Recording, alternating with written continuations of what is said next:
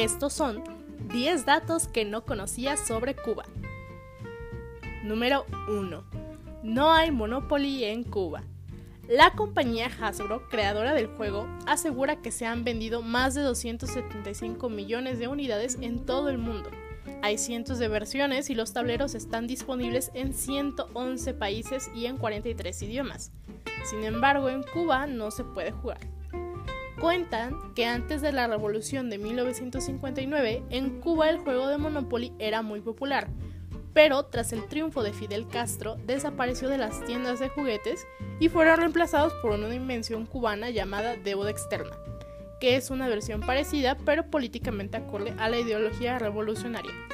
Por ejemplo, en vez de negociantes, los participantes juegan el papel de gobiernos del tercer mundo, cuyo objetivo es derrotar al Fondo Monetario Internacional, que cumple la función que tiene el banco en Monopoly en vez de la casilla de cárcel, en deuda externa puedes caer en la casilla de golpe de Estado militar. Mediante las tarjetas de solidaridad puedes recolectar dinero o mercancías. Como te decía, muy políticamente acorde. Número 2. De Cuba al espacio. El primer americano no estadounidense en ser cosmonauta fue el cubano Arnaldo Tamayo, nacido en Baracoa, que es una provincia de Guantánamo, el 29 de enero de 1942. También se convirtió en el primer latinoamericano en órbita y recibió los títulos heroicos de Héroe de la República de Cuba y Héroe de la Unión Soviética, los mayores títulos honorarios y grados de distinción que se conocían en dichos países. En la actualidad es general de brigada y jefe de Departamento de Relaciones Exteriores del Ministerio de Fuerzas Armadas Revolucionarias de Cuba.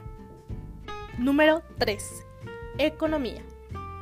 Cuba es pobre, sí, pero es una nación en vías de desarrollo que adopta para sí una economía planificada, cuyas principales actividades son las exportaciones de azúcar, tabaco, café, productos farmacéuticos y mano de obra especializada. El salario medio en Cuba es de 584 pesos cubanos, lo cual es equivalente a 24 dólares o 22 euros más o menos.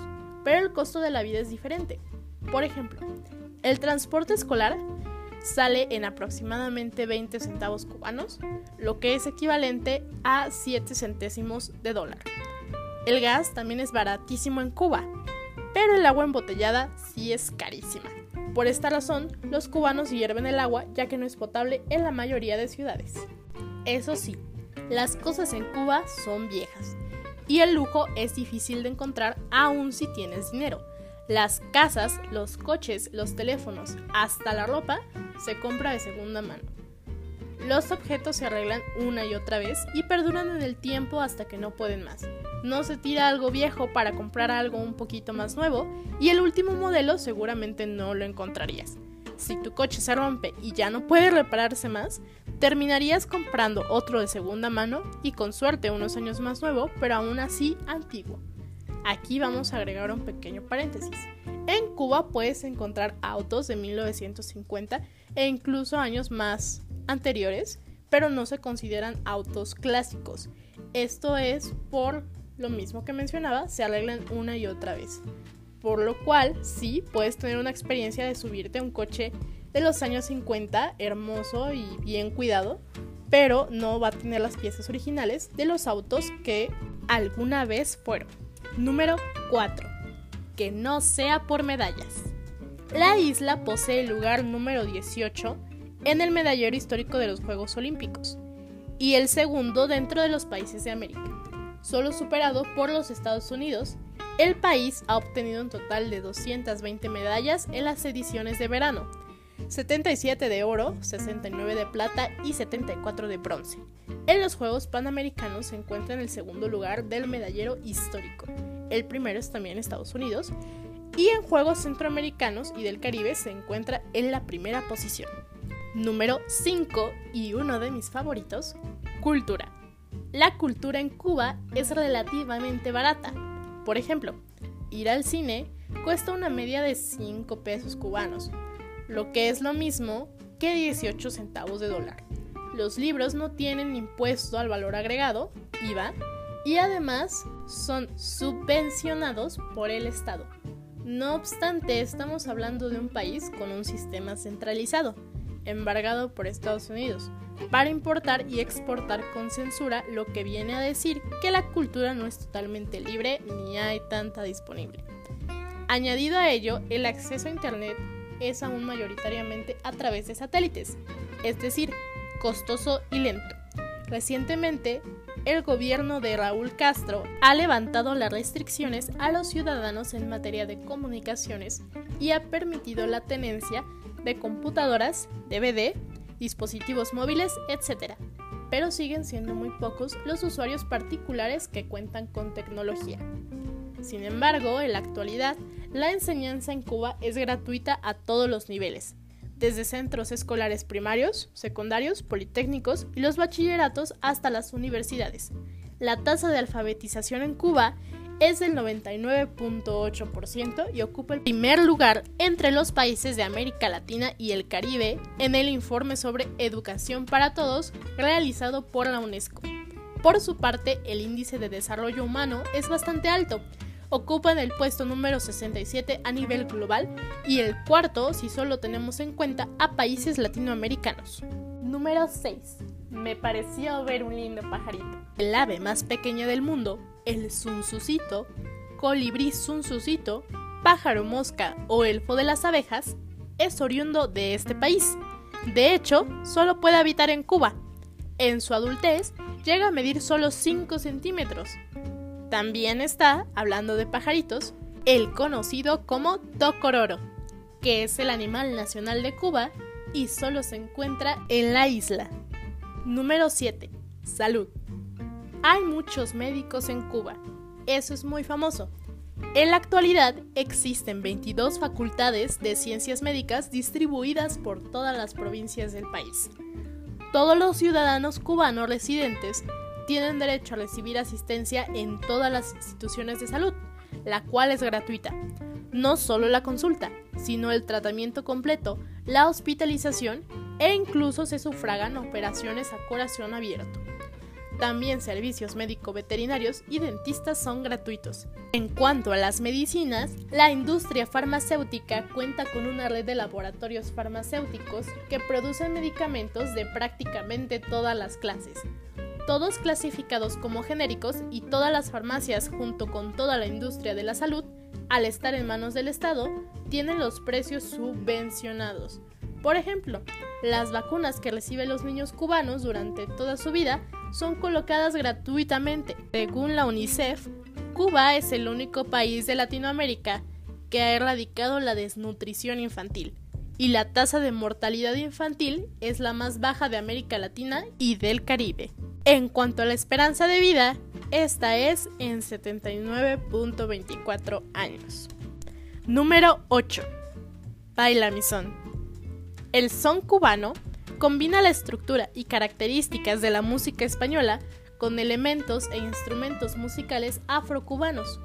Es uno de los géneros más influyentes de la música latinoamericana. Sus derivados y fusiones, especialmente la salsa, se han difundido ampliamente a través de todo el mundo.